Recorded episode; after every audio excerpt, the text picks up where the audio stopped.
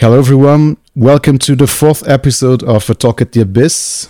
Today, we'll have a band that, well, everyone that is following my main musical podcast already know, and I hope they already listened to the album in loop, like I suggested you do.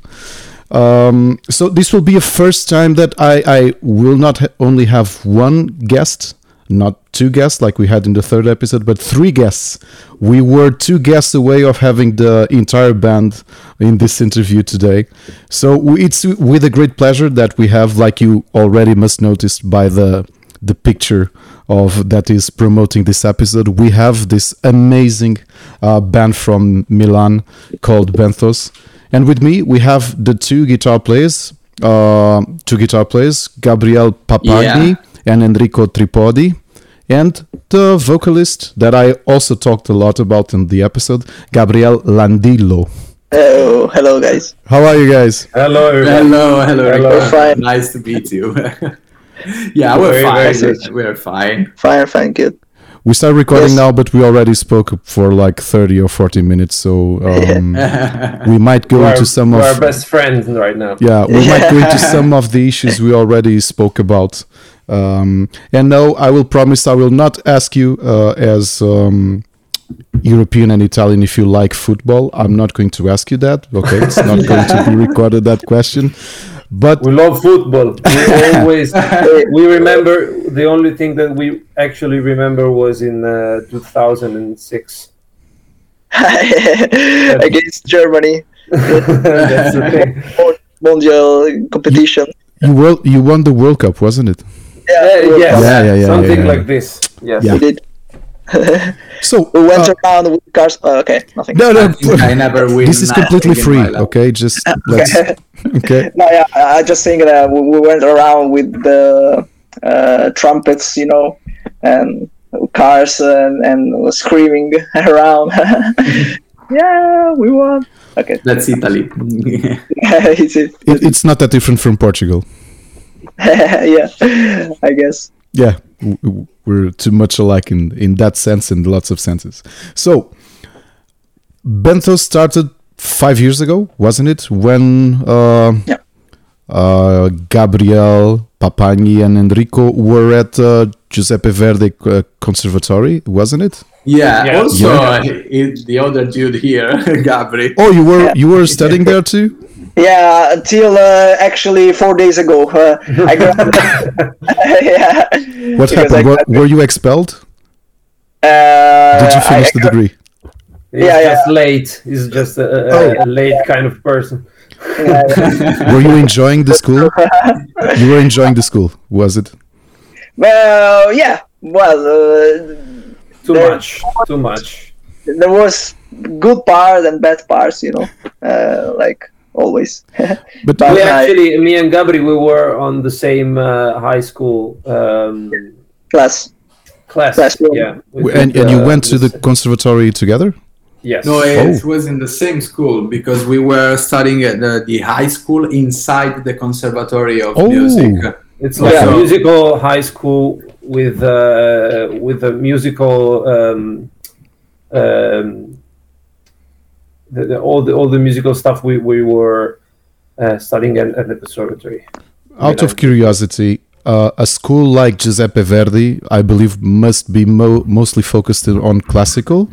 Yes. Yeah. Yeah. Indeed. Basically, yeah. So, how did yeah. your teachers react to the fact that probably you started a band studying there? I uh, don't know. prog isn't something that is, I believe, that well received on the classical or. Uh, um, I, I don't. I think I'm. I don't know. It's strange because uh, people are just different. You know, there are very a lot of kind of uh, mentality in this kind of world, if you can imagine, uh, and it's not something they they actually need to know. But uh, but it, in any case it, it, shows you know if you are not that strict mentality of yeah. uh, there are a lot of people with that kind of you know you have to just do that one thing and uh, but yes we, i think that the conservatory is full of people like that. Yes Sometimes, Yeah. yes. You have to study just classical music, and the rest is nothing. You know But- what? On the students kind of part as well. I mean, the, Yeah. the teachers, yes, but a lot of people who study um, classical music, they are just, yeah, I know only classical music. It's very, it's a polarizing mat- uh, matter. I think it's strange. Strange. Mhm. Sometimes it, it, uh, strange fits strange. So but I must say something because actually, um, for example, my teacher and other teachers that I know, uh, they're very happy that I do stuff like that. And they, uh, yeah, maybe I am. And one of the the teacher I had, uh, a composer. He, I, I was studying com- composition in like uh, six years ago. A lot of time. Then I I, le- I left because mm, other problems. But he just he suggests me to listen "Bleed" by Meshuggah. You know, so it's not like every teacher they No, hate uh, Not music every like teacher, but I think the majority it's like yeah, I don't know, majority, You, yeah, I think. maybe the one you know, but but I think that a lot of teachers now, mm, uh, most of mm, uh, like uh, above all now, they're like, yeah, good, it's fine. But I mean, in, when we were you, when me and Gabri were used to study there, uh, there was not the pop department, for example, the jazz department as well. It was just starting. So now the Milan Conservatory is very different. okay. Like Yeah. the- now uh, instead of I don't know, like even five or six years ago. Mhm. Yeah, Yeah, I remember I when I arrived at, at the conservatory, I was 14 years old. I was the only one who was playing uh, electric guitar. Yeah. The only one. Were you And, two uh, on classic guitar? Did you did you what it was your fingers. Yeah.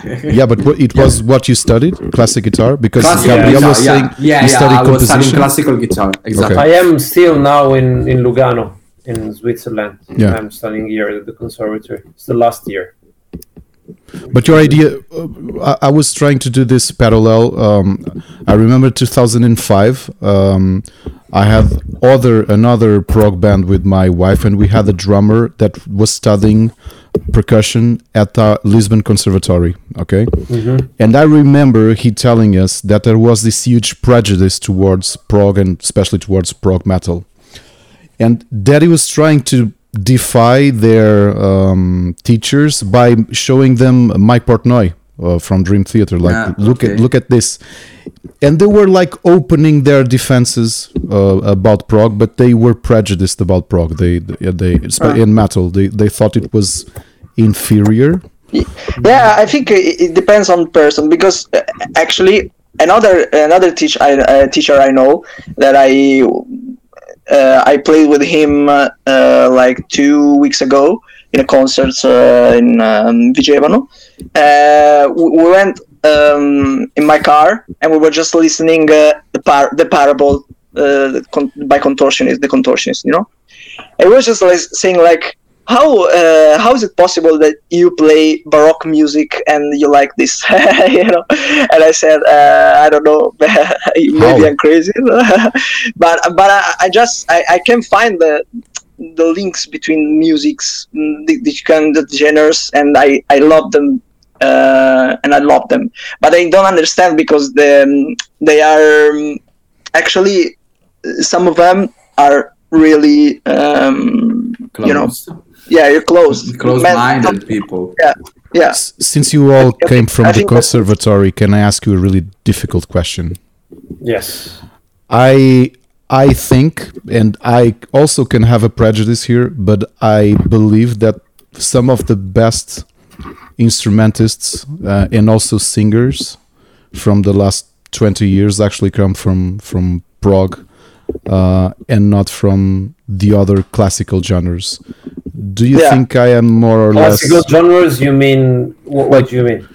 Beat okay jazz i i think i would maybe draw with with prog but um uh i usually feel that in classical people are good interpreting what is already written Yes. But- yes, that's the main thing. That's oops, sorry. but you are too stuck on that to actually be good creators and actually develop their own instrument. Yeah, I you think know? it's just uh, it's different, you know, different genres. If you like that, maybe you can find some uh, some musicians that you like better in that kind of genre. I mean, it's uh, th- that's one sure thing that in classical music, in the conservatory, for sure, there are a lot of lot more people who just study the music and interpret uh, the music, not uh, write. Write and create is a different thing. yeah. Completely, uh, it's very also improvise. For example, I mean, if you if you talk with jazz people, of course, it's that language, you know. But uh, for musicians that I study with with uh, classical music, it's very difficult to ask them to improvise something. hmm That's very very strange to me because I always did it. Uh, So that's I think it's really difficult to grow your identity Yeah. of a musician. Okay, so if you play something, uh, something else, um, something different from classical music, you are more into creations. Uh, uh, you, you you can be more creative. I don't know. If you study just classical, uh, I think, but that's a choice. That, that's Yeah. a choice. I, I'm I don't judge this, And but uh, that's it's a true. good start, isn't it? Classical is a good start. Uh, It's an Yes. awesome Yeah. uh, structure Yeah, for music. yeah. Yeah, of course. true. But consider your own instruments, guitar. Um, when you look at even um, new guitar players, your your young guitar players, uh, and when you notice the, some of the best guitar players that are coming from prog, uh, even in recent years, it looks like they are taking the instrument far beyond than what you could expect from someone that Yes. studies Mm, classical yeah. music. But I mean, that's that's also the difference between the electric guitar and the classical guitar. Uh, I mean, the classical guitar is an acoustic guitar, so you can hot, not have the a, a real. Um, um, uh, how can you say? You cannot have the The what a variety. yeah the variety of something which is going Yeah. through uh, a system of microphones and pedals and amplifiers and stuff you have just the instruments in your hand and the music that you choose to play but for example with uh, I, I find myself to create a lot more uh, on sounds and for sure when you have an electric an electric guitar you can have every kind of sounds um, on your hands so that's a, a, a very that's a, a difference between the, the two instruments not just the the genres you know it's But pick up an instrument like drums, which is completely acoustic. Of course, the percussion, the percussion on on classical music, it's different from what you expect from jazz or from prog. But even when you when you notice uh, your own drummer or other prog drummers, what they are actually doing musically, Yes. it looks they are constantly breaking barriers. That um, well, classical it's it's far more conservative. Uh, am I I don't know if I'm. I, I don't want to sound prejudiced against classical. I love classical music. I think everyone. It's it's a great structure. that's that's the mistakes that uh, keeps people closed i think keeping the prejudice on on a way or, or yeah, yeah, yeah, yeah. No, we shouldn't. so Should- we it's shouldn't have. uh, like for example you can you can see the prejudice from the classical musicians to every every other kind of music Even jazz. but also Yeah, even lot. jazz. Really? but also a lot like from jazz people our, our, bass, pla- our bass player our bass player uh, alberto which is not here uh, he's alive but not here uh, He's studying jazz music. he, he and he studies say the same thing. Jazz musician are the same of classical musician, maybe worse. maybe worse yes maybe worse that's strange But the thing is, you talk. I, I believe you must be like this, and um, I've been talking with lots of prog musicians, and uh, I had I have a prog band too. And when we when you talk am- among each other, I don't feel that kind of prejudice. Like you you can listen to Verdi, um, and maybe listen to Vangelis too, you know, or listen to Al Di Meola. Um, so I, I, I do you feel like people uh, even in prog I noticed something that you're not a classical uh, prog band. It notices you're opening yourself aesthetically, Yeah, and I, I think uh, being a progressive musician, you have to be an open-minded person. yeah, yeah, yeah. And and I think the best bands that are coming from the newer generation, like Benthos, is one of them. I think the difference they are making from uh, bands, for example, for the last fifteen years, is they are you are uh, picking stuff from other genres and thinking how can you rethink and uh, recompose on prog. Um, I don't know if that's the case. I mean, uh, if that's because we are prog musicians. I mean, also for for me, it's the same. Like I also uh, study and play classical music. That's why maybe I'm like if you if you see me as a prog uh, musician's point of view, that's maybe why I can try to be uh, as as as uh, as open as as possible you know uh, so i can i know that i play that kind of music i do play also the the, the prog stuff and i have to be open but also because i'm a classical musician Yeah. so that's you know it's a little bit of a paradox but, But we uh, probably we listen to tons of different kind of music. yeah so Yeah. So and you, you observe it. Yeah, Yeah. Yeah. and Yeah. we, we love all that kind Yeah. of music. Yeah, yeah. All all Yeah. the- Yeah. And we- we every kind, try- all shades of music. We love it. So if we can put some elements of older genre, yeah, we can do it also in Benthos. Yeah, I, I think the, the thing not that, country though that makes not country music. not country music I I think that the, the thing that makes the, the difference uh, is that we when we listen, uh, actually when I listen something, I try to uh, to gain the best part of it. You know, I, I try to understand which is the best part and make it make it mine, make it my, on my own. You know, so I, I can learn something from it and uh, re um, and put it on what on what I do. So uh, the, that that's the open mind part. I think when when I list something, it's not uh, okay. There are violins. I don't like it. No, no. It's just uh, how they play. How how can make me uh, involved in the piece, and I just mm, and that's it. I think. Gabri, especially for uh, for for a singer, I believe that openness, um, you might take inspirations from places that people wouldn't think of uh, for a metal or a prog musician. Even Yeah. maybe some some pop singers or even some classical singers. In Yeah. what are your inspirations, for example? Yeah, uh, well, my inspiration actually, I start uh, uh, when I was a child. I listened pop music actually. hmm I uh, I, al- I always listen to it, and but when I grew up, Like what? I what? What did you what did you listen to? Artists like Michael Jackson hmm or uh, uh, it's like it's always uh, yeah it's like pop music. I I I, I listen um, the music that my mother actually listened. so I was I was I listened like uh, Laura Pausini and uh, Me too. uh, uh, Andrea Bocelli and uh, um, Michael Bublé, you know, uh, Michael Jackson. Uh, actually, Michael Jackson I discovered late uh, and um, on my own.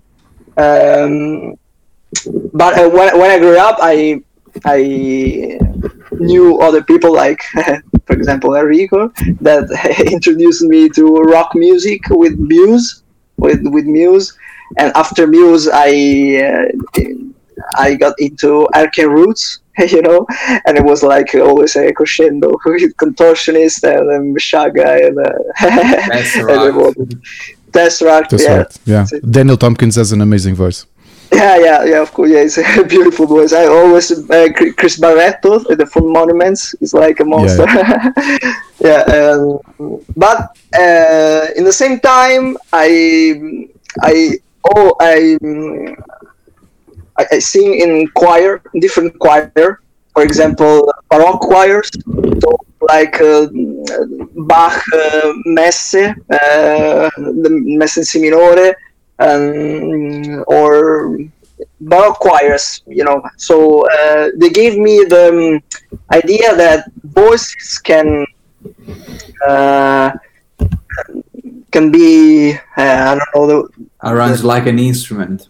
yeah arranged like instruments and they can uh, well um, because in the baroque music oh, uh, above all on in the choir baroque music uh, the, the thing that imports is uh, transparent I don't know trasparenza come si dice Yeah. like um, you Transparency. know yeah transparency yeah and and for that you you need to um, to do the proper fraseggio to make voice um, uh, go in and uh, uh, I don't know how to explain sorry in you can try it in Uh, Italy, in in Italian if you want. eh, e per, il baro- per i cori barocchi la cosa che importa di più è che si sentano tutte le voci, per cui quando inizia a cantare una voce e fa una frase, l'altra che entra deve entrare con una dinamica affinché eh, si, si sentano entrambe, capito? I mean, Yeah. uh, Ricardo was asking you about your uh, inspirations. Yeah, yeah, but Eh, yeah, that's yeah, yeah, yeah, yeah. That's a very tricky answer. Yeah, actually, actually, I was I, I was um, curious about it. Uh, You obviously have a, a, an amazing technical control of your instrument, uh, of your voice, and I was curious if you you, you obviously are uh, classically classically trained uh, to to do so. Oh well, I, actually not. I'm, I'm Really? not. I, I, I, I never, s- I never uh, learned classical sing. I, I, I took lessons from two years uh, with uh, another teach, uh, another teacher that taught me, taught me um, pop, pop sing, like uh, yeah, pop singing. So I, I, never had had um, um lessons in classical singing, but I, I usually sing I usually sang in choir, so Yeah, uh, with a, a cl- classical uh, impos- in, imposition. Is that is that right? yeah, That's good. Yeah. yeah, yeah, yeah, yeah. Um, Yeah, because I was thinking of uh, great prog voices, and mm, there are lots of them that are classically trained, like uh, Russell Allen from Symphony X. And you notice it, like his instrument, his control is amazing. Even Roy Khan, that is now on Conception and was on Kamelot, um, all Nice. classically trained singers that use their their structure uh, to create something else in in other genres. And uh, Ah, I see, I see. Uh, well, I think it's like um, it, it, doesn't depend on um, on the classical classical imposition. It's like uh, if you know your body, Yeah. you can yeah you can do it in classical and pop in, uh, in jazz. In it's just knowing. Be conscious of your body. Eh, That's it. yeah, and so quit smoking, please. yeah just uh, I, I don't know if you if you allow me to say this but i just heard before we record we were recording that gabri started smoking during the tour you know my singing teacher will would kill you Yeah, if she was yeah. your teacher also, the other members of Benthos were gonna kill him. yeah yeah yeah yeah so um, which is a think, shame you, your recordings on on two um your albums are amazing so we're gonna miss you He's not going to die for. Maybe. Well, maybe- I mean, of course, of course. He's still So, young. uh, Maybe he has a couple of albums still. then, then we replace his voice with the MIDI stuff. Nowadays, it's all it's impossible. just a vocoder Tum, tum, okay, questo è il gioco. By the way, you, you were telling, uh, I know that you started, you, you were classmates and you started the band. Um, uh, what was the moment? Were you all already um, fans of the genre and you decide, like, we want to try something of our own? Or Uh, like this? Or how did it start? were you going I for a pop band and suddenly you have a prog band? No, the thing is, we didn't decide to do what we have to do. Mhm. Uh, uh, it starts mm, in 2000, From now. 2017, at the end of 2017, when I quit my uh, old band. I played in a death metal band till 2017, and I was really sad because it was my project, uh, my music. So you know what's the feeling. So I was desperate, and I called Enrico, and I, and I said to him, "Dude, let's try to do something different. I don't know." And he said, "Yes, the worst uh, choice of his life." so we start to write. Um, the first song that I wrote is "Back and Forth." Mhm. Actually, is the second track of the album um, the most immature song. It was innocent, so uh, I wrote it, and uh, and me and Enrico we were searching for some members who can join us, and later we found the other guys. But the thing is, we never decided what to do. The what I write, it's what uh, it's in my hands. I don't know. I take my guitar, and the sound it's like that. I can I can explain. I can't explain. Sorry, because uh, I really don't do. I really don't know it. Uh, that's my stuff. I wa- I was just remembering uh, we were talking a bit about the prog scene in Italy. Uh, I remember another Italian, um, a recent Italian band I really liked. Do, do you know the the Baroque Project? No. Baroque project, no? Yeah, they are. I think they are from Rome. I don't want to Okay. to lie to you. Um, and I, I had this idea because uh, for the older prog fans, uh, they might recall that the Italian scene was really strong on late '60s and early '70s with the Premiata Yes. Forneria Marconi and uh, El Banco del Mutuo Soccorso, Aria. also. Aria too, yeah, and um, Troll. Troll, Yes. yeah. Uh, so uh, the Italian music, High music. level stuff. High The- level stuff. Sorry. Very high level stuff. Yeah, like it was a genre uh, on itself. Yes. Like it- the, it- the the music coming from Italy had this specific aesthetics and a specific way of composing. You would listen to a song, you know, yeah, this is uh, this is Italian prog. Uh, do you feel that in the for the last forty or fifty years the scene died uh, in comparison? Yeah, I think Yes. yeah. Yeah. It's uh, Sanremo's fault.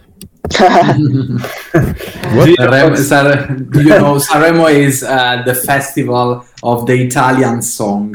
It's like the Ah, yeah, Sanremo. Yeah, yeah, yeah, yeah. Sanremo, We know, we it's know. like the Wacken festival of Italian music. Yeah, yeah, yeah, Because Sanremo, it's Sanremo. Yeah, slogan. This is a slogan. not me. the thing is, progressive music is died uh, at the end of the 70s, I think, in Italy. Maybe 80s, okay, but from the 90s, no, nothing. Every- Italo disco changed. killed prog. Kind of. Yes, Kind I of, was yeah. I was thinking about what other genres uh, took the place of uh, Disco kind of- music, Disco for Maybe. sure. disco, Disco Yeah. for sure. pop Uh, music, all the this jockey uh, culture was Yeah. very strong in the hip hop music. Yeah, Hip hip hop hop- music in Italy. Hip hop also n- nowadays it's just The you know, first- rap and yeah, hip hop, trap music Rap. is the, the first genre. And in the 90s, you had two global successes with Laura Pausini and Eros Ramazzotti. Yeah, Yeah. And Yeah. Bocelli too Yeah. later. That Yeah. kind of light rock also with uh, Vasco Rossi and Ligabue. They, they are the, the people who actually nowadays they are doing the stadiums in Italy. Uh, that kind of pop or even light rock music with Mhm. some guitar solos and that's it.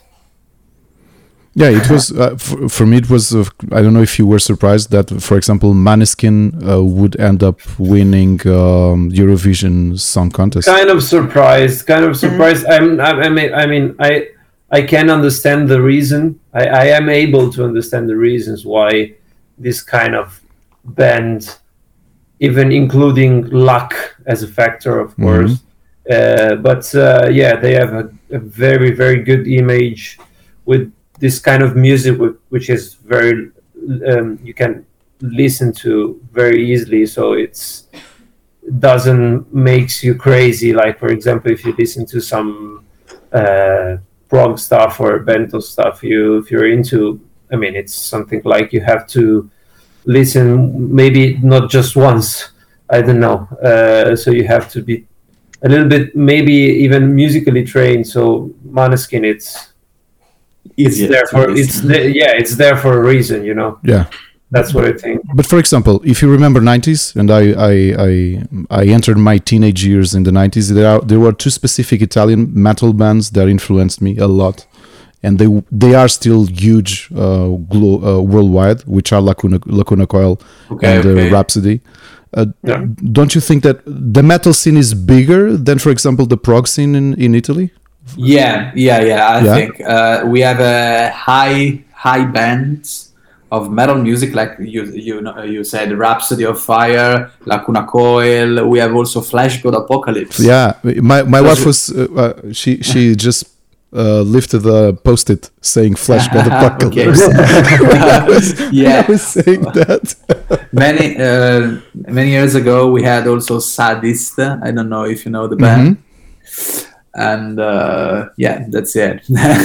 But for Full example, in bands, Italy, who goes to uh, a, a Benthos concert? It's like older people, like that generation that grew up with the no, Premiata for no, no, no, no, no. That's people uh, of our age.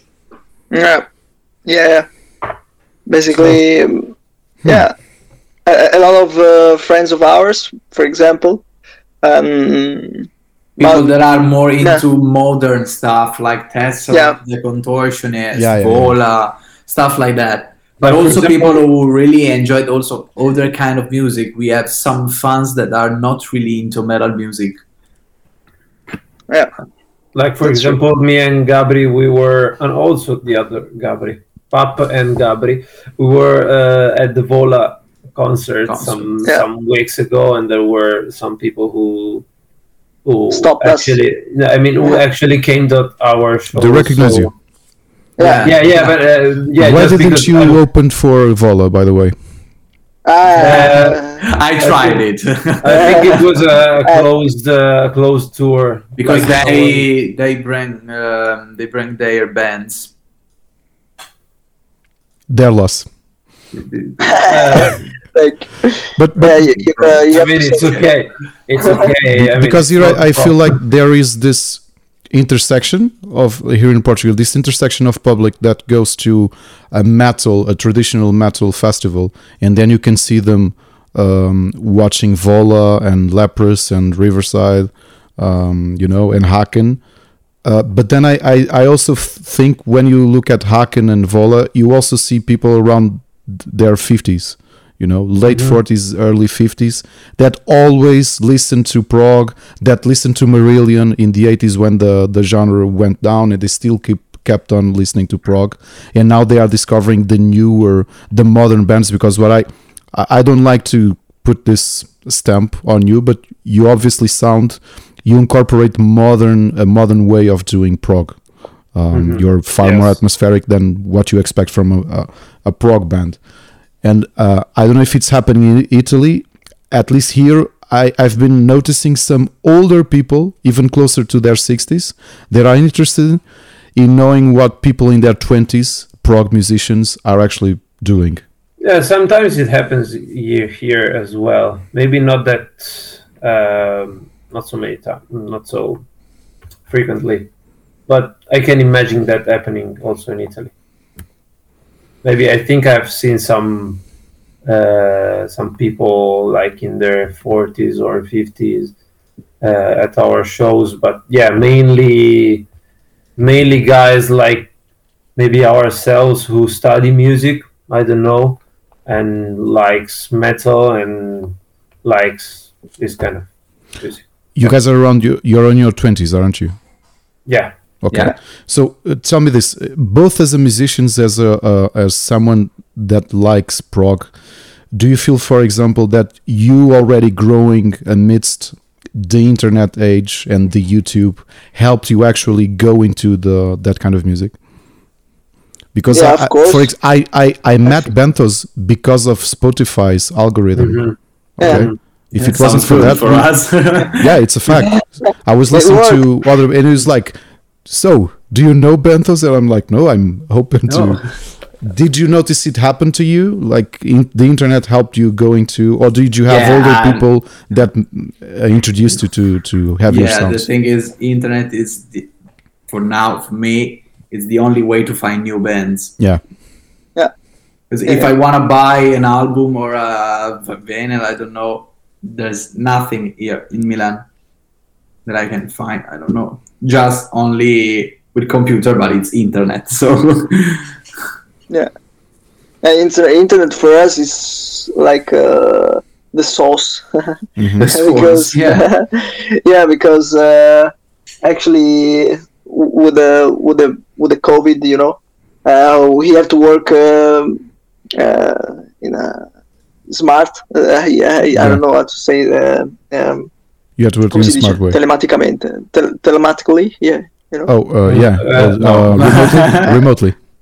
yeah remotely Yeah, yeah, yeah. sorry and so internet is the, the best way uh, in the f- uh, above all the fact that we are not we're not living uh, near uh, near just you know I, I live in Pioltello and Gabri in Brugherio is 40 is 50 minutes by car but for example Enrico is Corsico is 40 minutes uh, Ale is Santa Giulietta is near Pavia, so we have to we have to drive uh, like uh, an hour to to go there. So internet is what makes us close. So uh, It's Yeah. a bit easier, Support. yes. Yeah. Yes, for, for, for to work together, it's a bit easier with Yeah. internet. But also, yeah, for for the public point of view, it's uh, To distribute your it- music, it's easier. it's isn't necessary. It's necessary. Uh, you know Yes. I, I was having this conversation i'm i'm close to my 40s and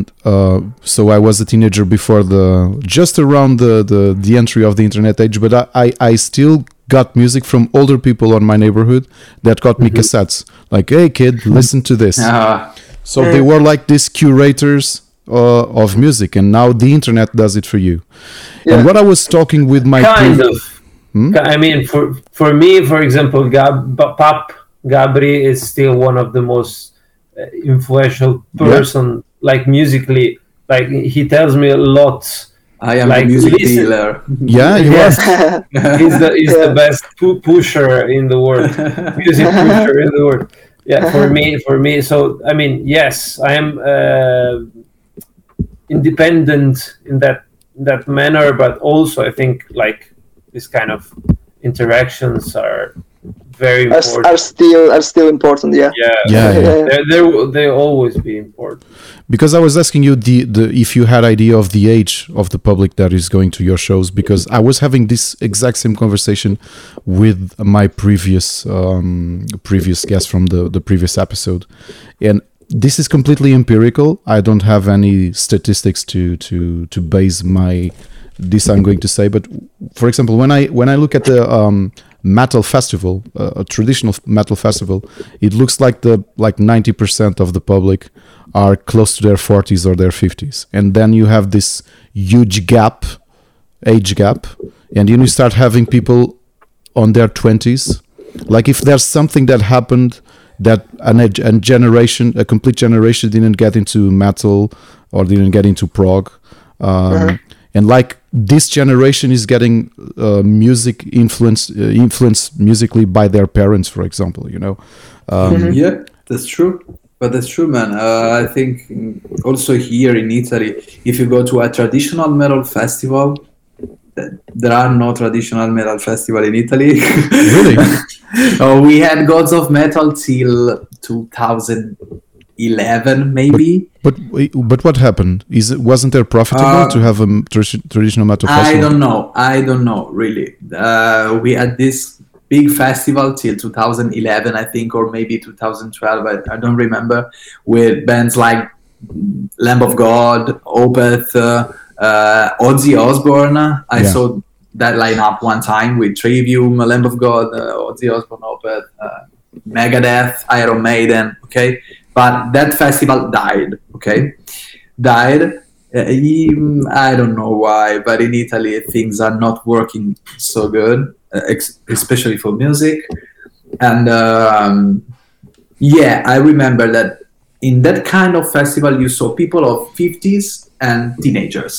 Yeah, Teenagers. yeah. Like Right. they are they are they they really into metal, but they are. For, Mm-hmm. for example, remember uh, our time in school. Uh, uh, um, maybe when you were studying even the conservatory, you were the guys dressed in black with um, with band shirts. Yeah.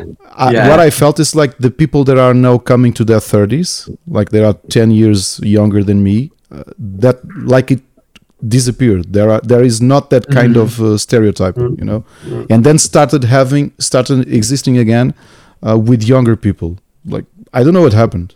Really, I'm really interested in knowing. yeah happened. maybe i think Whereas- that's part of our generation i don't know but people of our ages don't listen to traditional metal music i think um, are more into something different or they don't listen metal music There are Don't lots think of people who just don't listen to music. at all. Yeah, yeah. A lot of people.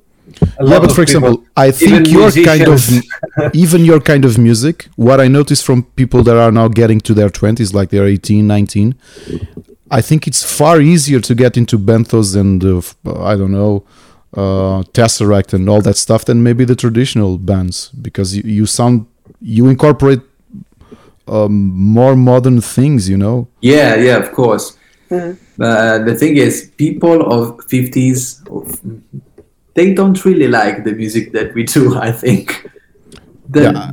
oh, especially people who loves prog uh, I, I had the opportunity to speak with someone of the ages and i introduced them to benthos and they say that's not for me. That's not prog like uh, dream theater or uh, aria and something like that. So i never find someone of 50 years old that really was uh, Amused. I don't know Uh, exactly. So, and also teenagers. For teenagers, I think it's a bit difficult to to be introduced in the music of Benthos because it's complicated. But uh, but I mean, it's also true that a lot of teenagers that they are still in the stud study age, also like musical study age. as I think uh, there there there's there sorry there's a, a possibility there maybe that kind of uh, you know between maybe 14 15 and 20 that they're still able to uh, have a, an, an, an intellectual kind of mind that brings them to, to listening to something maybe a little bit more difficult and hard to listen. I don't know. That's there. I think there will will be always uh, a gap. Bec- obviously Between- benthos is not a direct kind of music like No. you um although there's something curious about the way you are you're building your your you're composing your songs there are lots of bands um, that started at the same time as you that try to incorporate some hardcore um, aspects in their songs trying to sound more extreme with um, with growls and heavier sounds. But and, and you're what you're doing is building something far more atmospheric and complex at the same time which i think it's another way of mm-hmm. doing doing things I- i actually think more in a tesseract kind of way maybe am i i don't know if i'm, I'm You know what? It's it's cheesy. It's very cheesy to say, but it's it's for me. That's my kind of Yeah. idea of prog music. yeah yeah yeah yeah I know that we have all the all the influences, different stuff, but as Gabri was saying before, like it, the, the, the songs are in just in the hands. It's really it's really a, a thing like that's the more natural way that we Exactly. we write music. We have all the influences. We want to try to do this kind of thing in that way, but it's very natural. Mm-hmm. For, for now, f luckily, it's a very natural um, uh, way of create music together. So Are you are you already finding some YouTube videos of guitar players of even singers um, covering your songs? Because uh, I think in this day and age, it's a good way of noticing that you're positively spreading your music, like getting people Um, that are trying to learn uh, with you? Mm-hmm. Did you when ever we find it already? when when we um, release The first track. Debris, Debris Essence, Uh, th- there was a, a girl that, that made a cover of Debris Essence with the bass guitar. The bass, yeah. Uh, Yeah, but the- maybe two hours when the song dropped out. no, I don't remember. Or the day Yes. after. I don't remember. yeah, some- but something like this. Very, very, very. Yeah, Early, yeah, yeah, very early. very early after the release, yeah. Yeah, that's a But what- phenomenon. That's an amazing phenomenon, wasn't it? What do you? Were you guys like?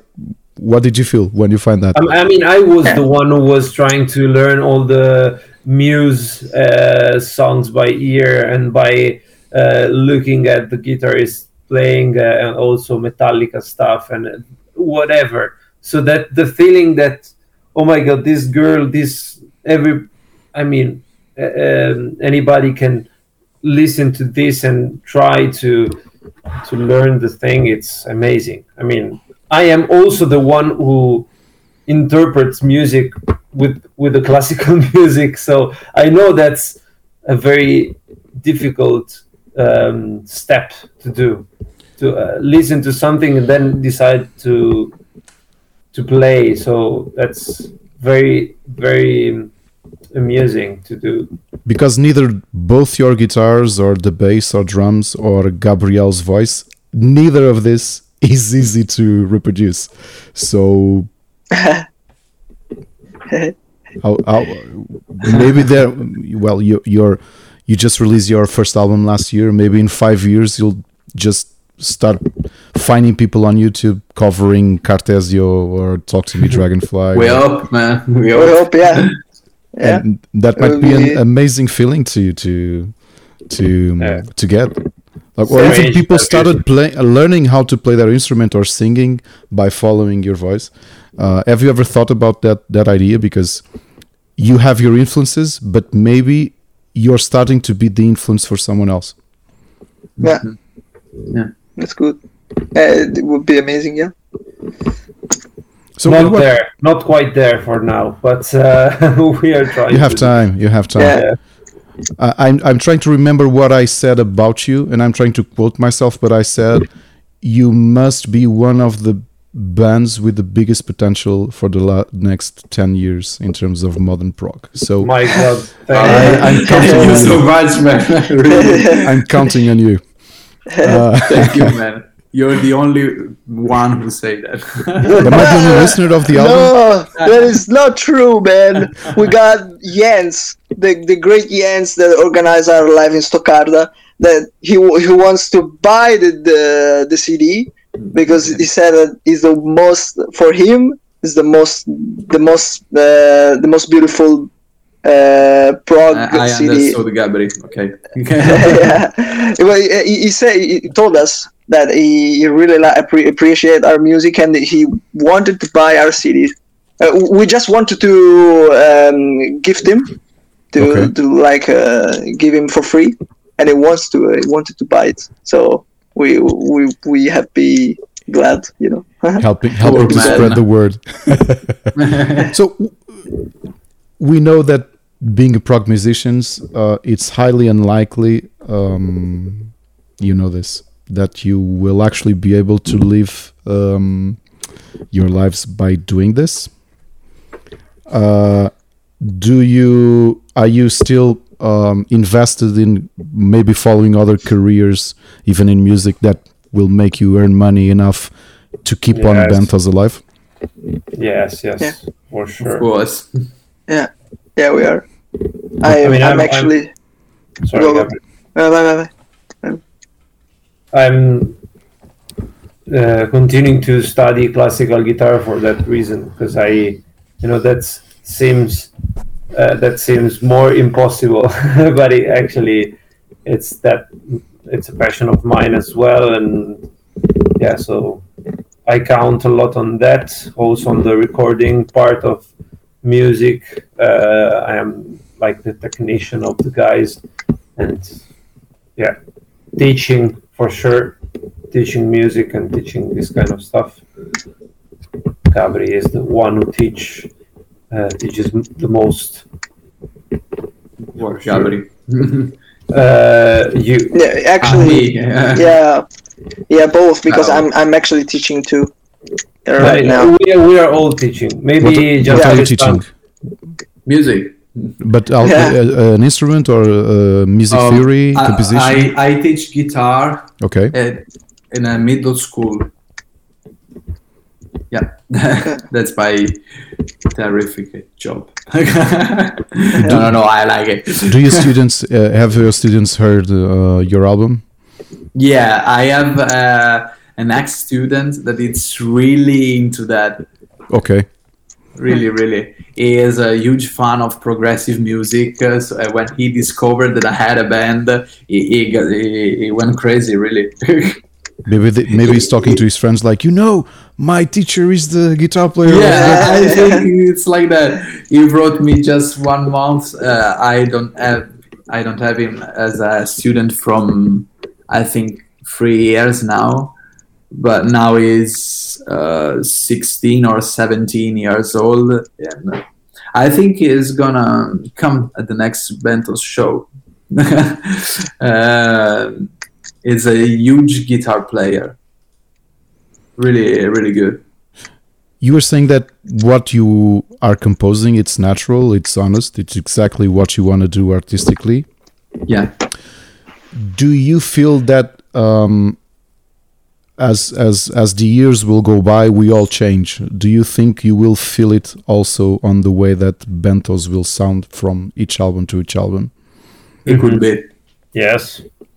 Yeah. Yes. The next album is completely different from the one, and uh, maybe the third it will be completely different from the second.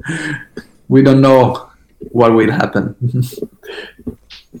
In in Yeah. this moment, your your you just released your album last year. Mhm. Have you ever set uh, objectives to Benthos? Like in five years, we want to be here. Like we want it's this what we want to do.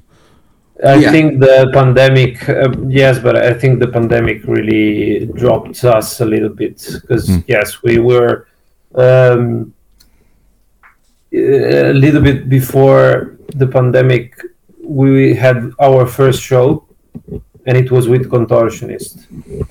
So that was pressure. uh, no, yeah, it was. no, the best night of my life for sure. Uh, yeah, so that was the start that was a very uh, very good experience then we started to record the al- the album but then The I virus mean, arrived, we, we, so we just started and we were like cool this is going very good very very good. But the, the the pandemic and at this very early age was a bit of a stress.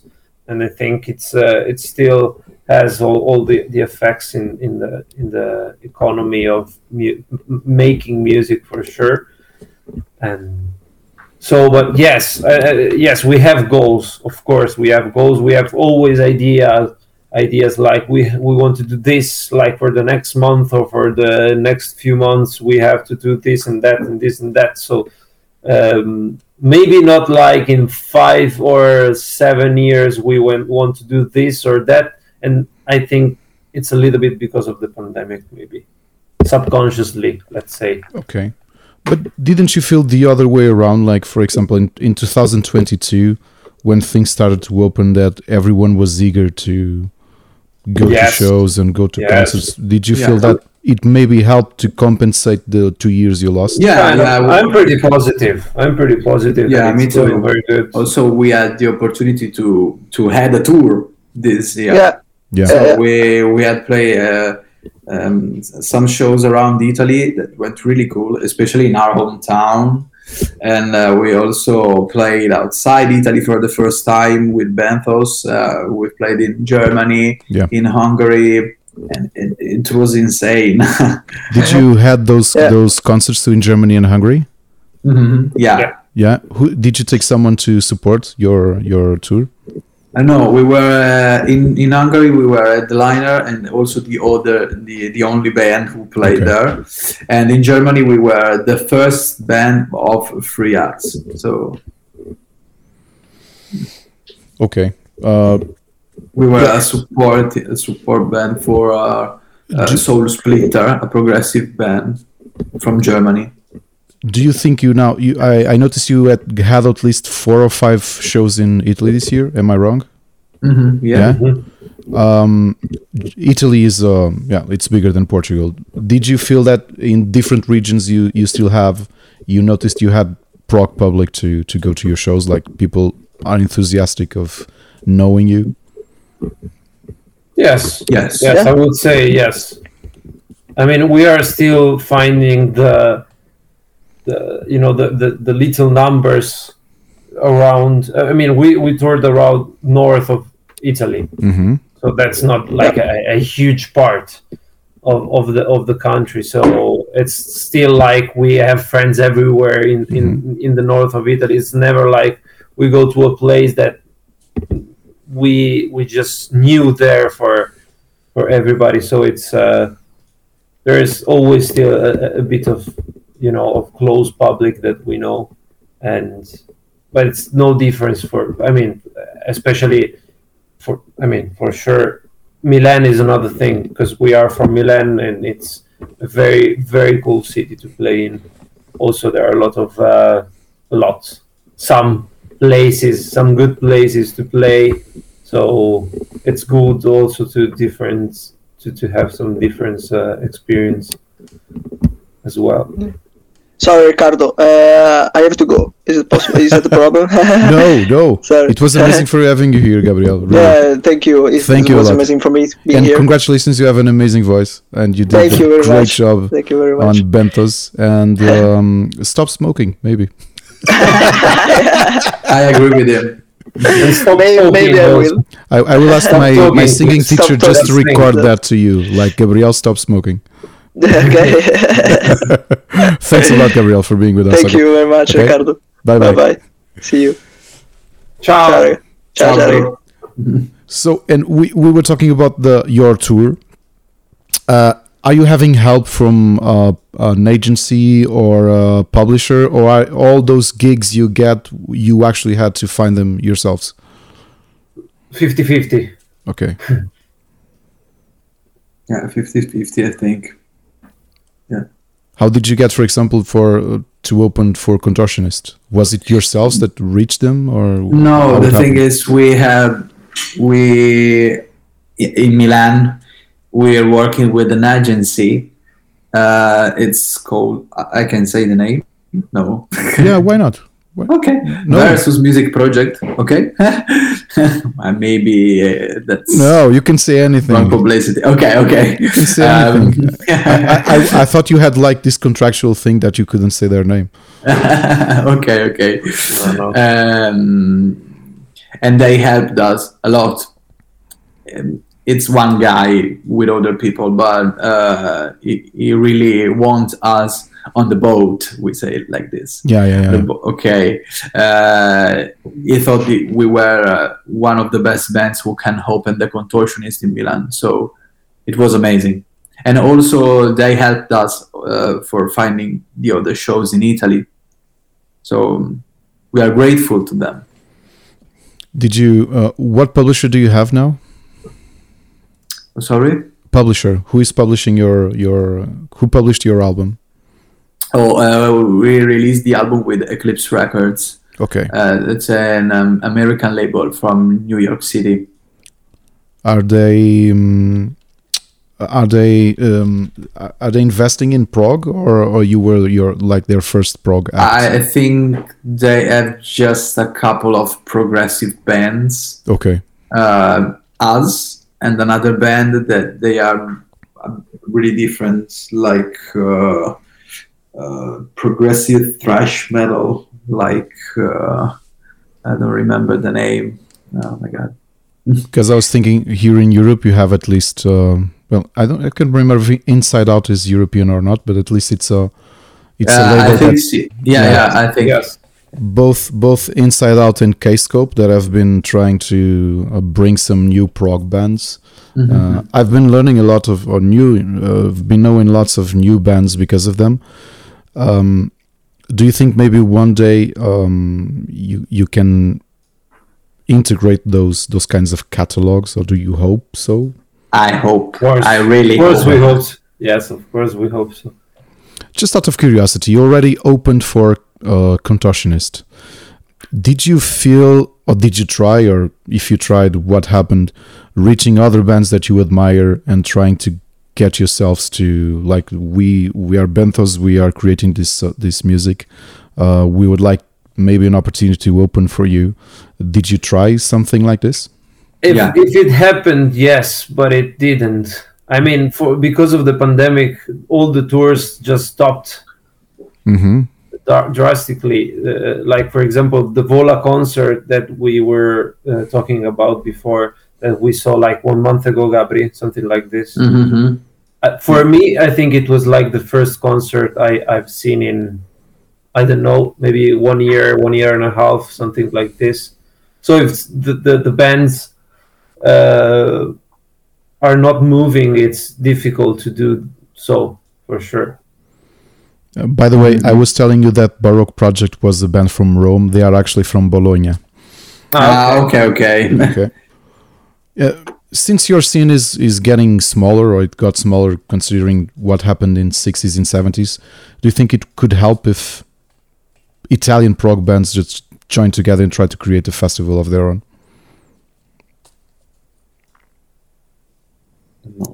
Difficult question. Difficult question, yeah. the, the scene is too small, I think. Uh, I think we still need we still need the, the bands from the bigger bands maybe from uh, from abroad to to come here to have a li- uh, um, uh, a large larger num- number mm. as uh, for the public.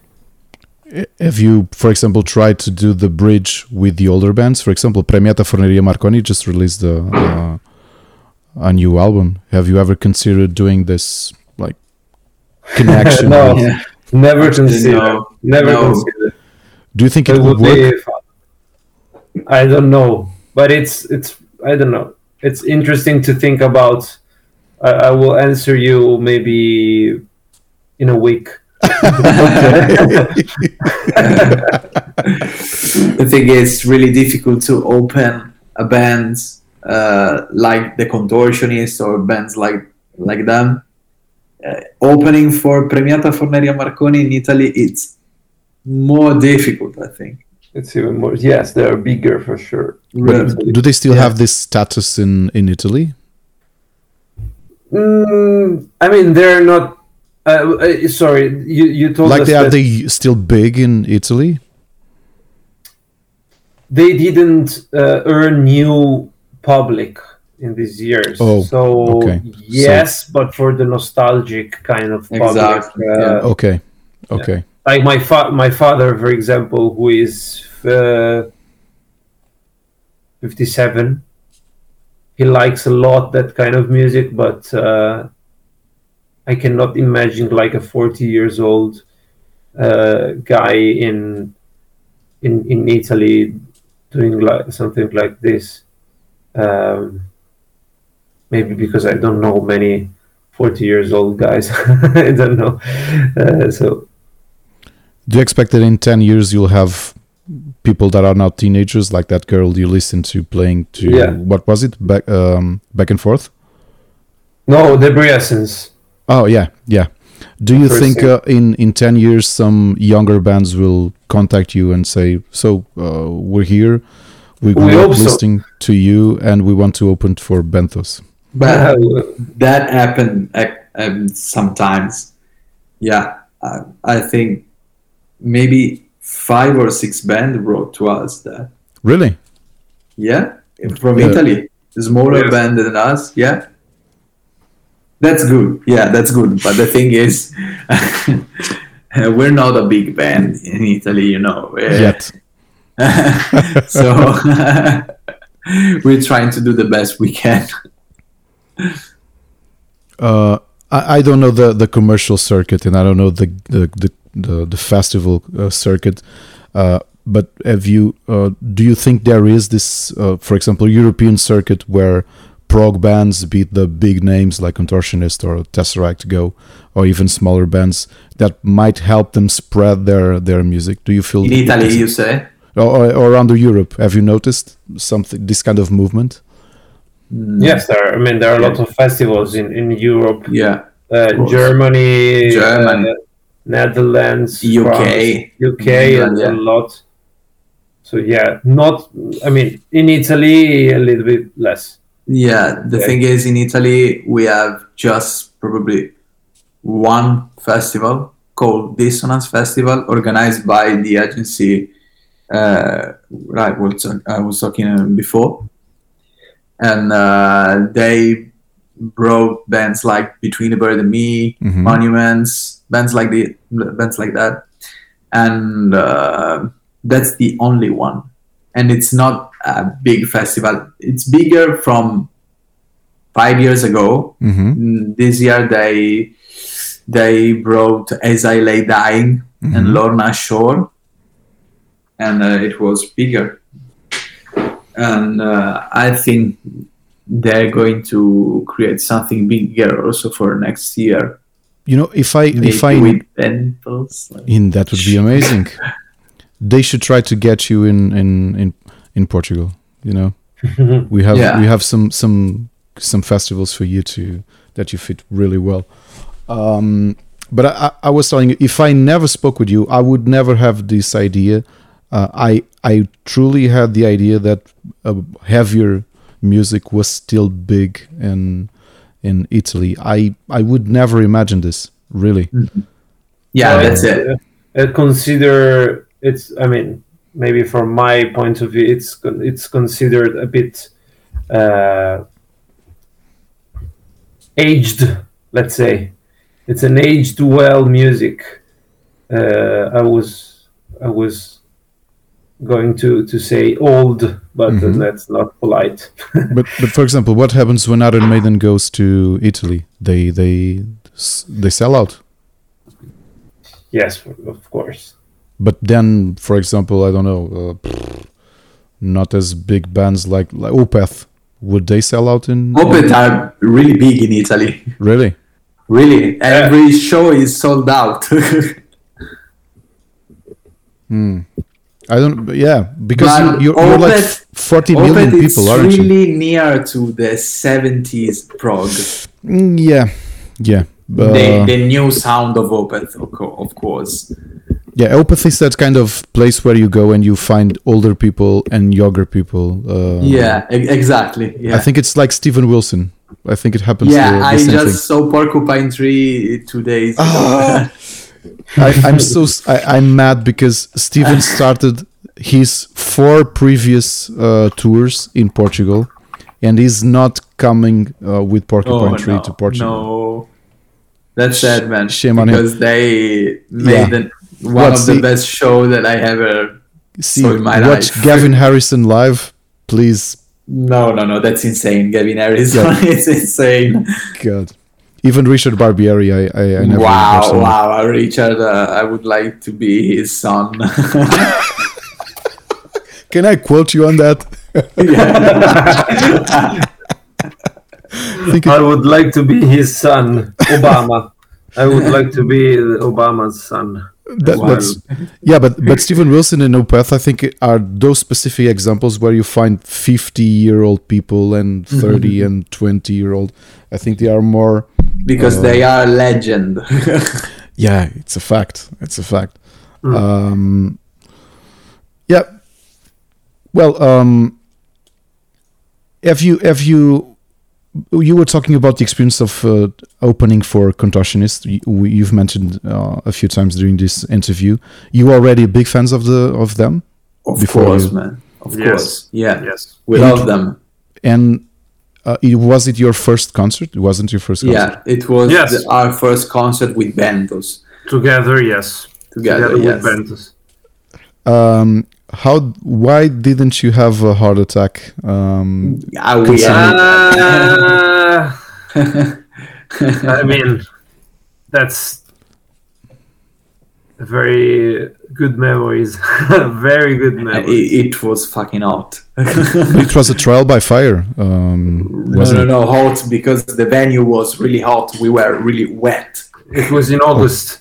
In Oh, August, At the with no August. air, um, with no air. No, Oh. no, no, Oh, um, no fresh air. Just everyone wet. The venue full of people.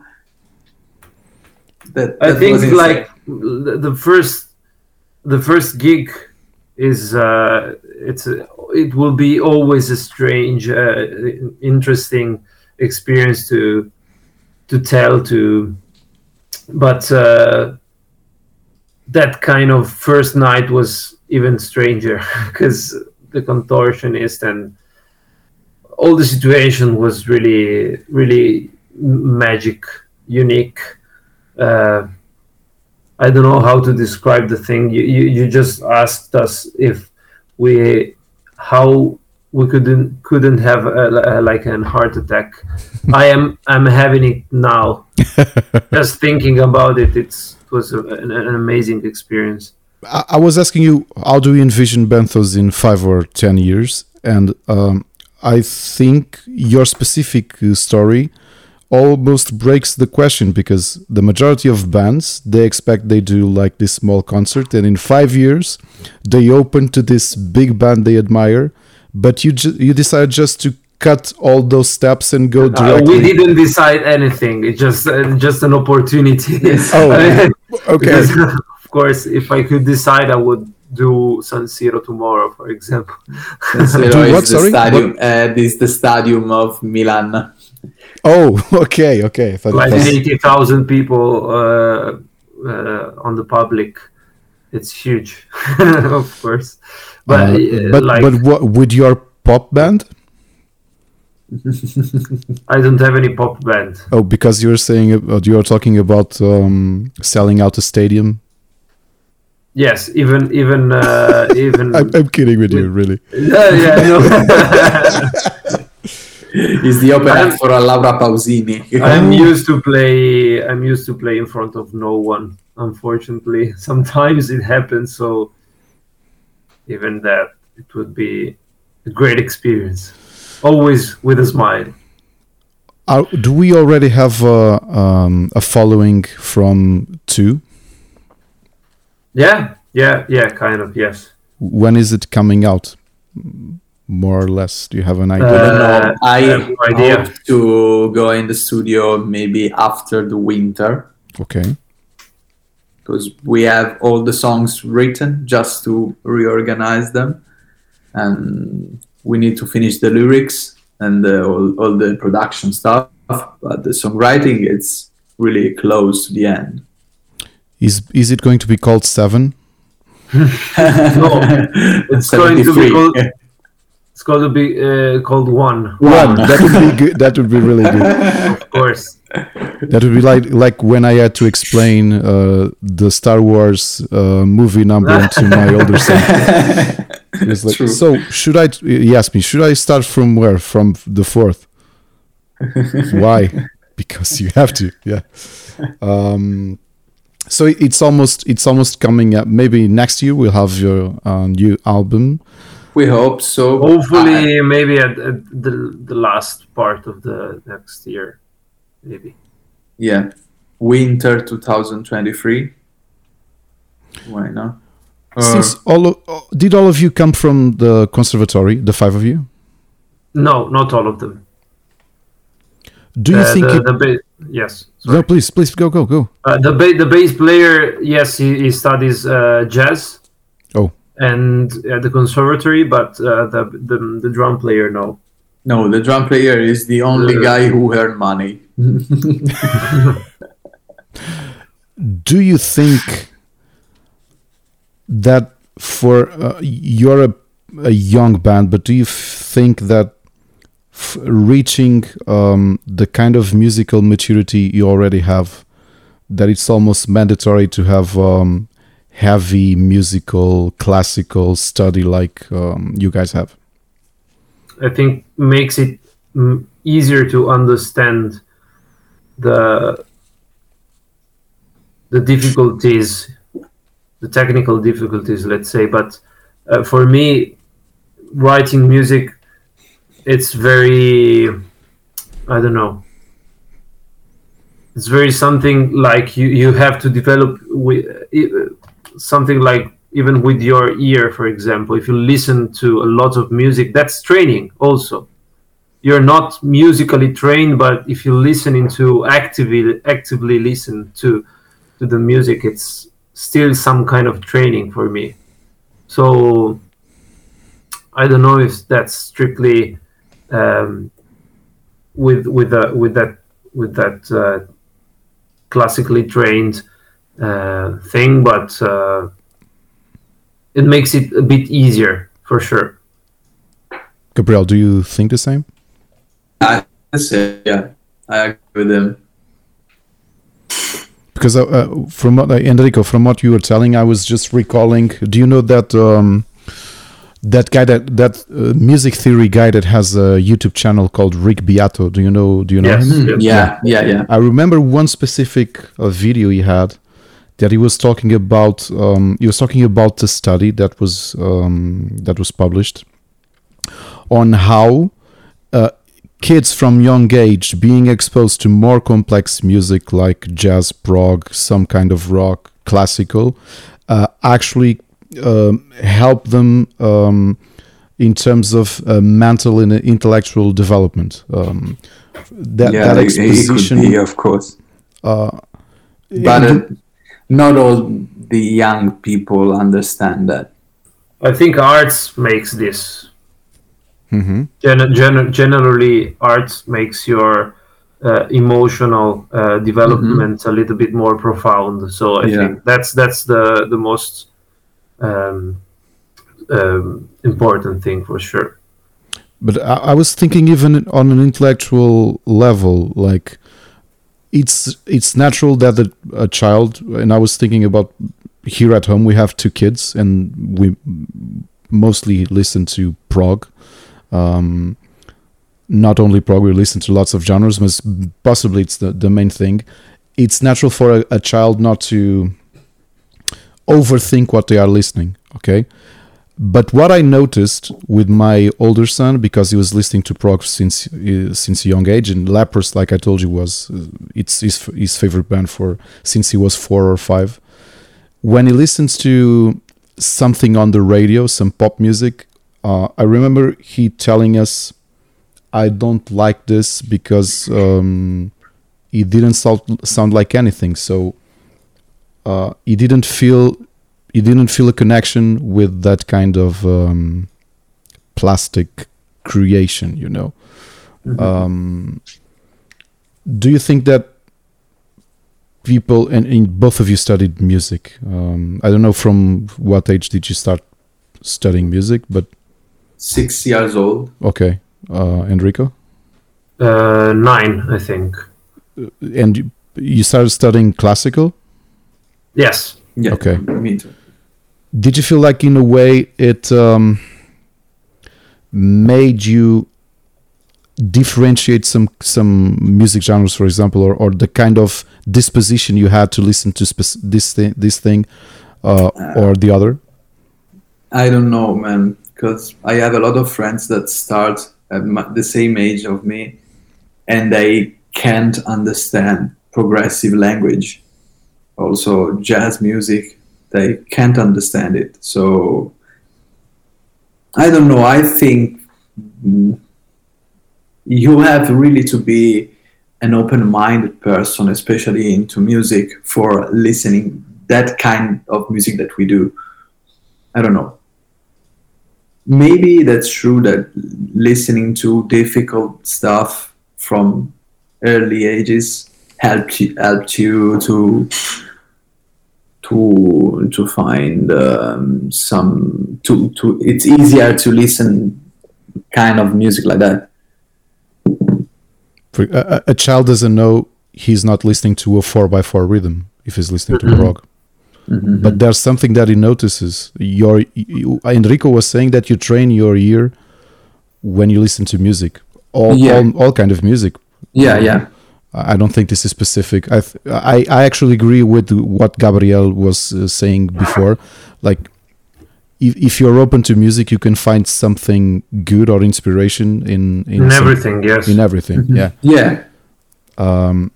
this openness uh, or or the fact that you that a child for example starts uh, studying or even listening to more complex music do you think it will artistically open them open their creativity to be able to catch that influences in in different spaces Yes, yes, for sure. Could be, yeah, for sure. I have I have not uh, listened to this uh, article that Rick Beato was talking about. I've, I for sure I will, I will see the the video. Um, I, I, I don't know. I mean, I'm not a, a, a psychologist or uh, something like this, but for sure. I mean, if you are more used to listening to that stuff and you like it as well, it's easier to to understand it. to to understand more difficult things because prog is difficult music always.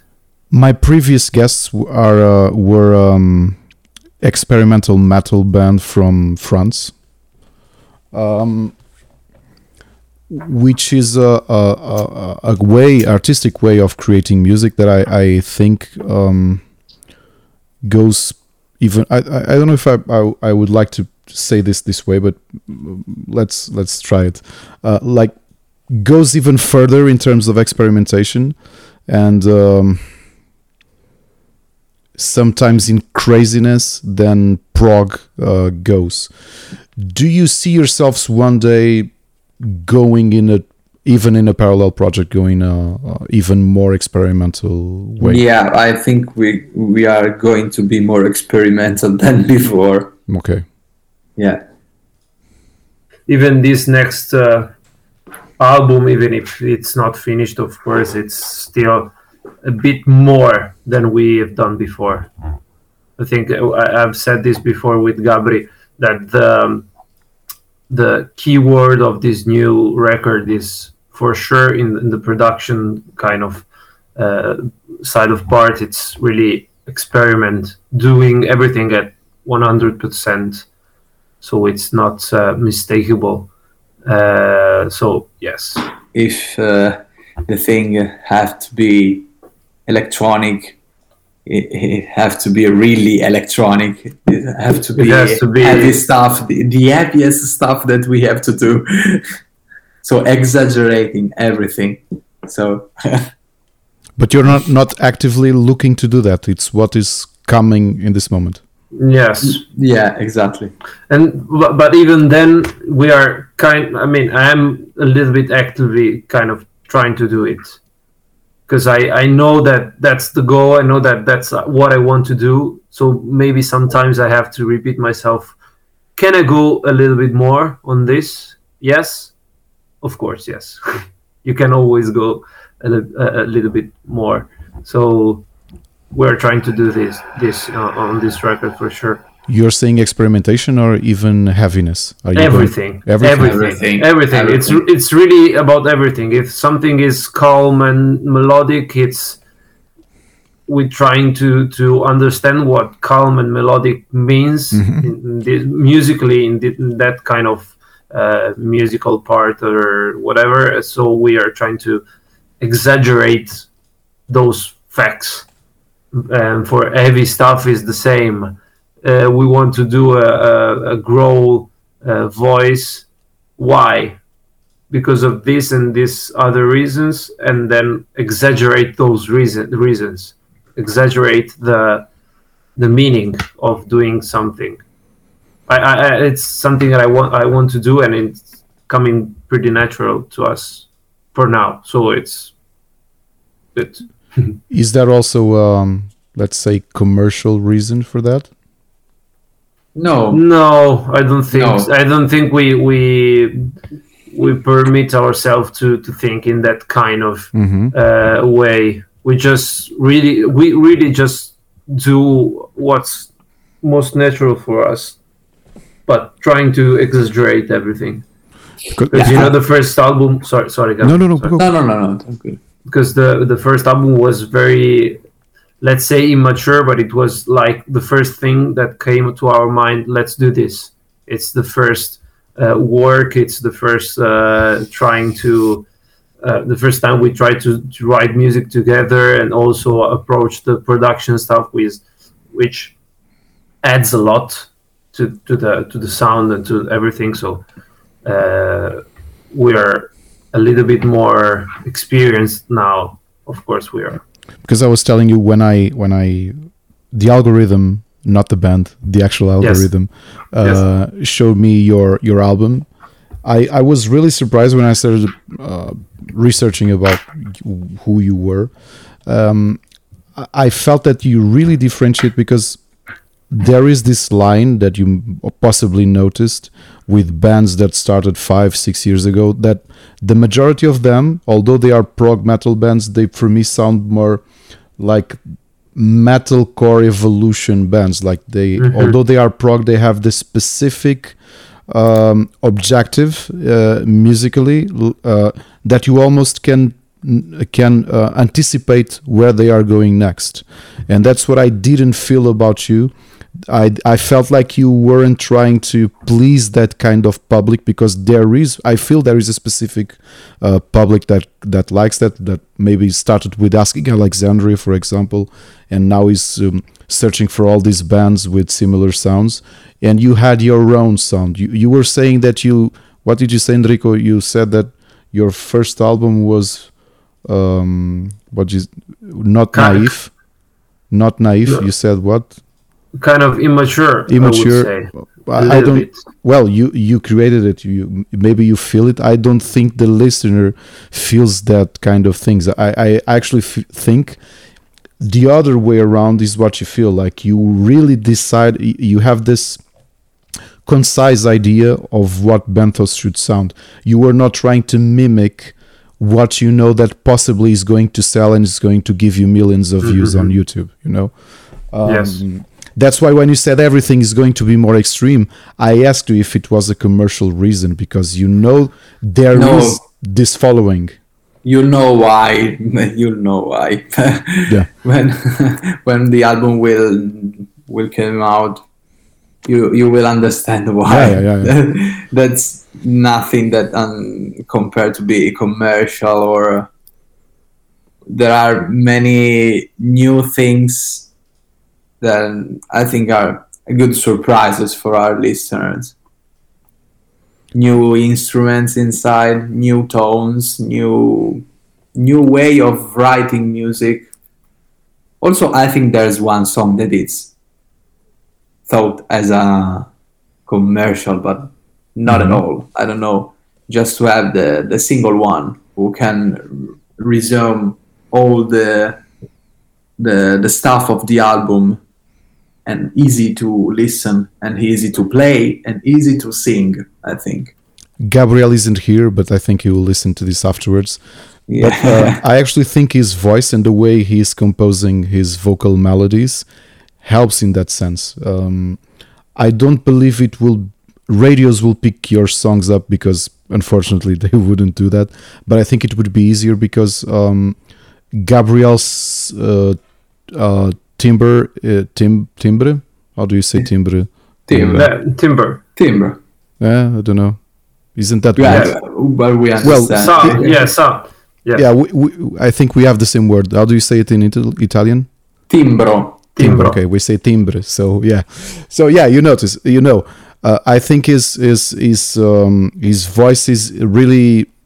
I think it could reach other public even outside of of prog, and it kind of kind of balances uh, the complexity that if you are analyzing what both of you are doing and Alessandro is doing and Alberto, yeah. Alberto what Alberto is doing, and of course Gabriel is doing difficult things, but the, he, he also makes them sound easy.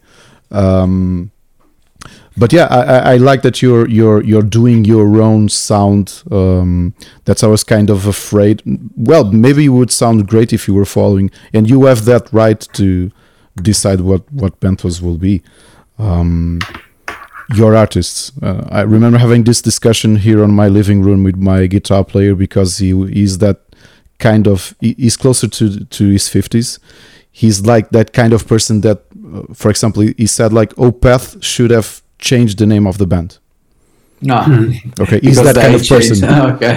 he's that kind of person like no a band is not allowed to if you if they have fans and if uh, they live of of their music and his audience pays their career uh, you can't change your your songs And I'm like, no no no no no no no not at all No. uh, do you feel that for example the fact that you are creating the music you want to create because you don't have that kind of uh, because i was telling you about the possibility that prog statistically might not be the way of you to earn a living but that uh, has a, a positive side isn't it because you can do exactly the honest music you want to do don't you that freedom is positive do you That's feel what we want. Yes. Yeah. Yes. I think it's it's very it's very easy to to look at a band and and pick this kind of idea like yeah they're doing exactly what they want.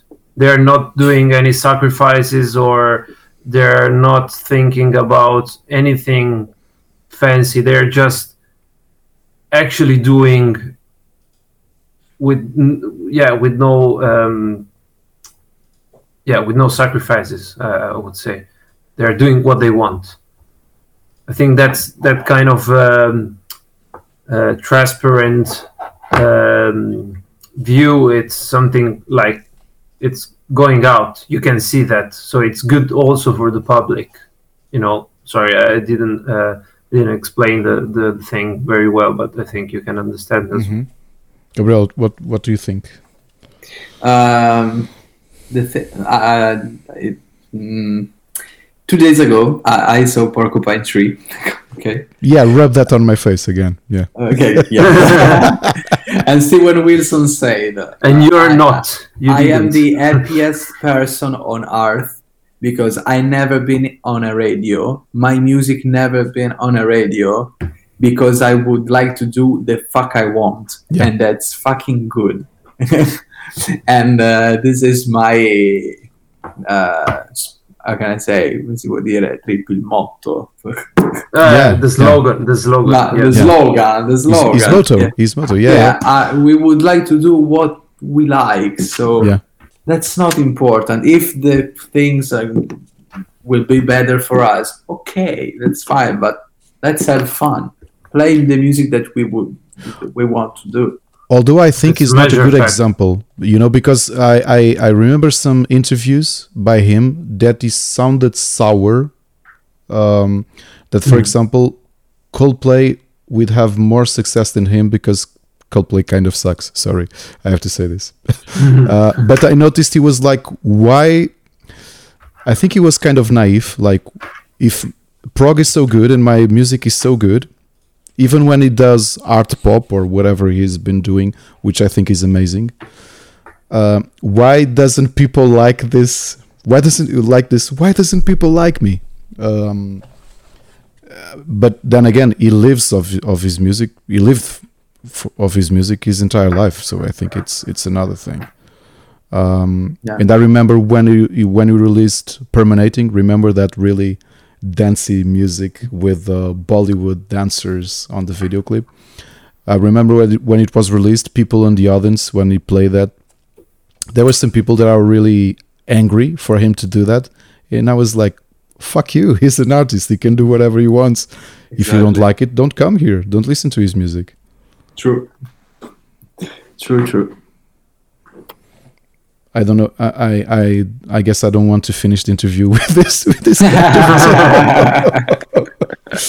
Let's uh, do whatever the fuck we want. That's yeah, and you should. into- because, yes. uh, if you're not going to get millionaires by playing prog rock, uh, unfortunately, okay, why should you sacrifice what you really want to do? Because it wouldn't make any difference. Do you it think so? keeps us alive yes. Yeah, for me yeah, yeah. it keeps me believe so. alive Do you feel the prog public will increase uh, in the next generation?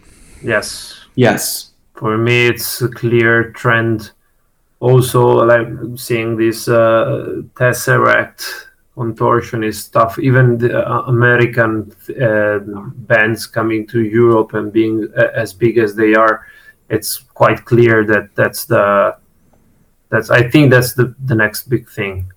There are a lot of uh, even uk bands uh, with that uk style which goes very good as well that i think it's pretty clear that's the that's the trend. I mean i hope so and i think it i think so as well. When you say big, do you think it will be big as in Pink Floyd and Genesis in the late 60s or early 70s? we i mean we never know but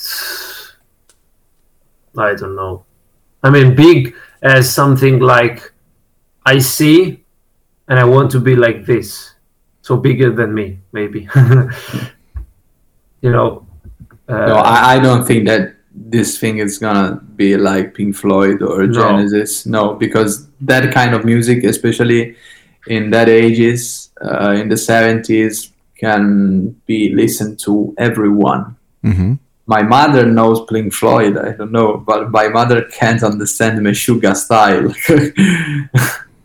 so But I mean, if you listen, if you see, like for example, Meshuggah now or Gojira or something like this, they're pretty huge. yeah, but not like Pink Floyd. Not like Pink Floyd, but because there there's just one Pink Floyd. I mean, it's it's even not a, a, a very good example, maybe Pink Floyd, because yeah, no. you know you're talking like something like Leonardo da Vinci or uh, Bach.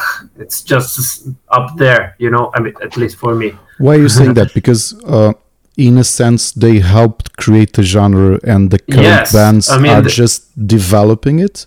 Yes, they're they're Like not. you are grand grandchildren of Pink Floyd and Genesis and Camel and all that stuff.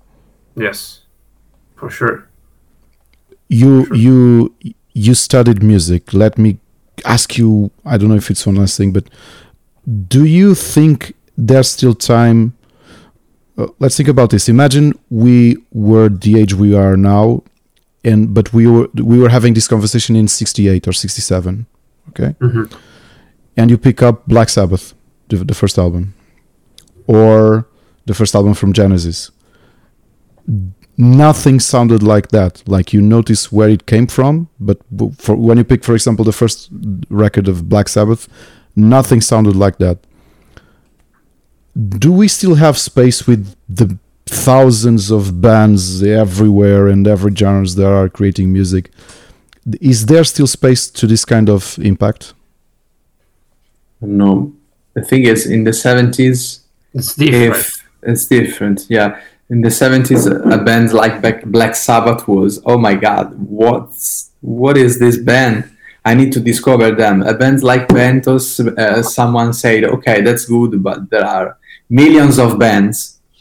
I don't know. It's more difficult to But that's the merge. thing. Imagine you're a teenager in late 60s. You listen to Beatles and Rolling Stones and they Mm-hmm. Are doing innovative things, but yeah, you pick up and you listen to Iron Man by Black Sabbath and the sound of production, the way I know that technologically the instruments were also being developed or, or Mm-hmm. used in different ways. But do we still have space for that for for a band to to appear and I don't want to say create a genre because I think it's difficult, but to have this kind of impact, like you listen to this and you can say this looks like architects or whatever. Nothing sounds like this. Do we have still space for this? I hope so. I hope so. Uh, the the only band that come to my mind is uh, Loathe. That's pretty huge right now, and they're in a very good, uh, good positive line uh, for at least a couple of years, and I think they're they're something like, oh my god, this is this all all this stuff in one band that makes it very very new and good and something like a new genre but it's not. I mean it's not but there you can see some innovative stuff uh, that they have, just they have, for example. Um, but it's my, of course, it's just my. Uh, What, what are they called? I, I think I never heard about them. How are they called? Loathe. Loathe. Loathe. Okay, They're from Man. No, Glasgow. Glasgow. okay. Yes. I think the last I never heard. I, I there was this um, brother of one of my kids' colleagues that said trap to me. That referred the the genre. I never heard about it, and then I went to to hear and okay. Uh, and I think the most different thing I've listened to recently was people that are trying to mix metal and prog and trap, like mixing all of this together. But still, I can't relate to the impact because I still can't find roots. Uh, I'm always trying to do this as an exercise of of putting myself on uh, someone in late 60s uh, because now we're exposed to music everywhere. Uh, you you have hundreds of albums being released each day. Uh, I also, like Enrico, want to believe that there will be space for someone to create something completely new but I also believe it might be statistically improbable.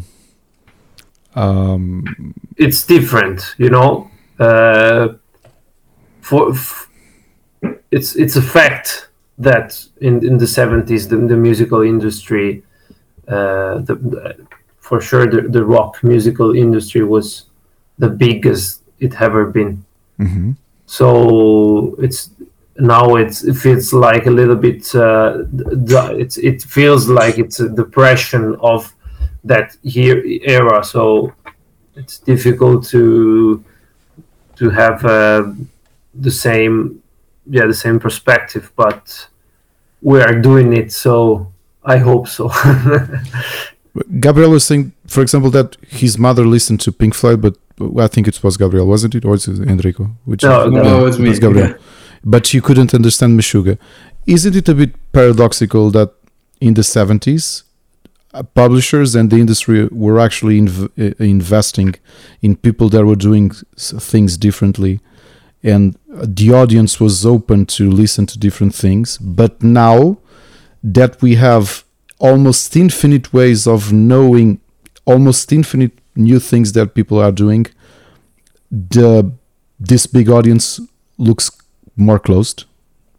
Uh, it could be, but also at the same time, I think, especially in Italy, there's a, a strong prejudice to metal music. So Meshuggah sounds really metal. And uh, also, if I put some Tesseract stuff, my mother can say, okay, the voice is good, but the music is too hard for me. So basically, I think it's like that. Can It's you a- can you can you pinpoint why do you feel that prejudice exists in Italy? Why? Uh, because that's not really common to listen that kind of music here. So no. What do you say, Trip? I mean, it's a very difficult question. I, I don't know. I don't know if we can answer with uh, with Let me try sure, to compare this. The biggest metal band in from Portugal is Moonspell. Moonspell, yeah. Okay, it's not like Moonspell are going to be played on uh, radios. Okay, but Fernando Ribeiro, their their frontman, will be invited to national TV to go to programs and talk about music. Th- This never happened in Italy. Also, bands like Lacuna Coil, they How- never come in on TV, in television. No, How? because that's because there are two different words. It's uh, not the same stuff. What do you think they are bigger outside of Italy than they are actually in Italy? Kind of. yeah, yeah, of course. But but I recall Fabio Lione, for example, going to Eurovision, uh, Yeah. singing a Italo disco song or something. But do you feel that? let's look. Let's look at media. Don't you think that media would look at um, how Cristina Scabbia, which is one of the biggest personalities in on metal in the entire yeah, world? I, I agree with you, but the thing is, uh, no one gives a fuck about that kind of music in Italy, and that's true. We have just one channel, uh, but it's not really common. Rock TV, you know, Mhm. Trip. Mhm. Yes. but they but it's not a big channel no one watch it so we have other channels more famous uh, i don't know wacken festival in germany Mhm. it's on tv when when it happens for us it's But, for, insane but do you believe for the general public, uh, they would recognize, although they don't listen to Lacuna Coil or Rhapsody of Fire, they would know who Cristina Scabbia or Fabio Lione or Luca Turilli. They would recognize them, or they know who they are. i don't know man i think no Well, I think not. it I, I, sounds sad yeah, it's like it's they are big in Japan. You know, it looks like they are bigger everywhere else than their own country, and they are huge. But the thing is, when arrive that kind of bands, also Tesseract, okay, that's not a big band. They make a lot of people in uh, the shows. People listen to that kind of music, but it's not something that you can hear on a radio. Uh, by the way, for the first time this year, uh, a national radio put some Vola stuff for the first time. It was the first time that you can hear a progressive metal stuff on Italian radio. And for me, it was uh, a huge surprise because it never happened. Okay. Um, But also metal music. the- Do you mm, feel Italy is more conservative, not just in terms of music, but it's a conservative country? Yes. Yes. Does- we just elected the uh, fascist. I know. Oh, God. Uh, so uh, yes, Yes. that's the answer. Yes. The worst part of part of you electing her is the fact that she doesn't hide that she's a fascist. yes. Kind of. She uh, she just uh, she just just did the first uh, speech to the government some uh, maybe yesterday I don't remember and he told uh, she told uh, that she rejects every kind of um, hard government includes fasc- fasc- fascism which is not true but yeah that's what's So- happening Do you think So- that conservatism in Italy, uh, I, I believe, like Portugal, your Italy is a pretty Catholic country. Mhm. yes Yeah. Do you think Yeah. that kind of um, conservatism and religious uh, religion, in a way, contributes to the prejudice against yes metal? When we compare, for example, with the Nordic countries, there are far less religious, far less you know that, conservative. that's strange like a lot of uh, i've i've listened to a lot of people saying like listening to uh, hard vocals and oh my god that's something like from satan which is that that's that's the the, the the reaction most of the times from people that really don't don't listen to this kind of music. They just uh, it's strange but they just connect this with the not religious stuff anti-religious stuff it's strange And, and, and the best thing is that is it true? Yeah. we have we have uh, sa- satan in ourselves because I would I would understand it if that prejudice exists and a, a- a common person can't distinguish between Benthos sound or a black metal uh, band possibly for them they put all, everything in a, uh hard box Yes. or yeah yes yes but just because they don't know they, they don't know Well, this interview had one great thing, which which was the possibility of knowing you, and I I and is it's good to well, Italy is not that far from Portugal. I still believe we have lots of cultural. Um, we have seriously lots of cultural connections. Um, maybe the worst one was the fact that you know, until 50 or 60 years, we both had fascist uh, dictators, which is something that we should never forget. Uh, but I, I I wasn't expecting uh, to to realize how a country that contributed so much for me personally, but worldwide in terms of uh, experimental music, in terms of uh, underground music, harder music, had that kind of difficulties at home. You know, um, because you can ask anyone. People from prog will will refer of of course Premiata Forneria Marconi and. Um, uh, Banco del Mutuo Soccorso or metal metal people will immediately say Lacuna Coil, Rhapsody, uh, Flash Yeah. Apocalypse. Yeah. Uh, and then you're realizing that Italy is actually contributing so much in terms of cultural and art and music, and uh, realizing that underappreciation at home. You know, it's um, well, it's sad, but I hope uh, it changes in future, and younger generations will help help uh, destroy that wall. Um, it's it's on their hands. It's on your hands to to help do so. Uh, Gabriel and Enrico, and also Gabriel um, that already Died left before. us. it, it was really amazing for you to spend this almost two hours uh, having this conversation with me.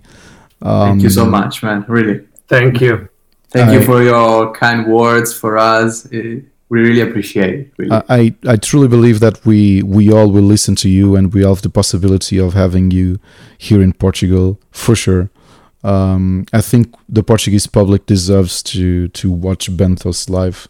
Hey, if you open for contor- for contortionist for your first gig, you can do anything else. Uh, so I would like to thank you for for this uh, this interview. Really, uh, Thank you, Ricardo. Thank you. as Thank you. and tell you that I'm anxious to listen to the follow up album of Two. By the way, why is it called Two? like the eyes, like the feet, like the hands, the balls. No, I'm joking. Uh, no, because it's a concept about the dualism. Mm-hmm.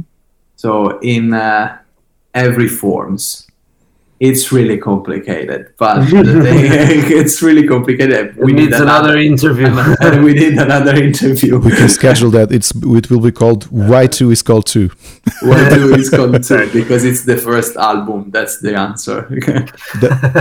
I would love that your explanation would be like that. Yeah, because it's our first album, so we called it Two. And fuck you Yeah. because of that. It's like that. I think it would be amazing. Uh, it was really nice having this conversation with you. Uh, congratulations, you are amazing musicians. You have a bright future in front of you. Thank Um, you. Thank you, really. keep on doing your your music. Go even further, like Enrico was saying. What, whatever you want to experiment. And I think we'll all be here waiting for the the new album. In the meantime, do like I have been doing, which is listening to two um, in repeat. I think it's a good formula until we get the Yeah. new album.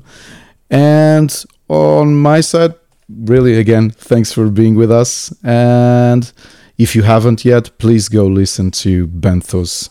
Uh, you will be amazed. Enrico, Gabriel, thanks a lot. Good night to you. Thank you. Thank you too. Bye bye. Uh, bye bye, man. Thank you so much.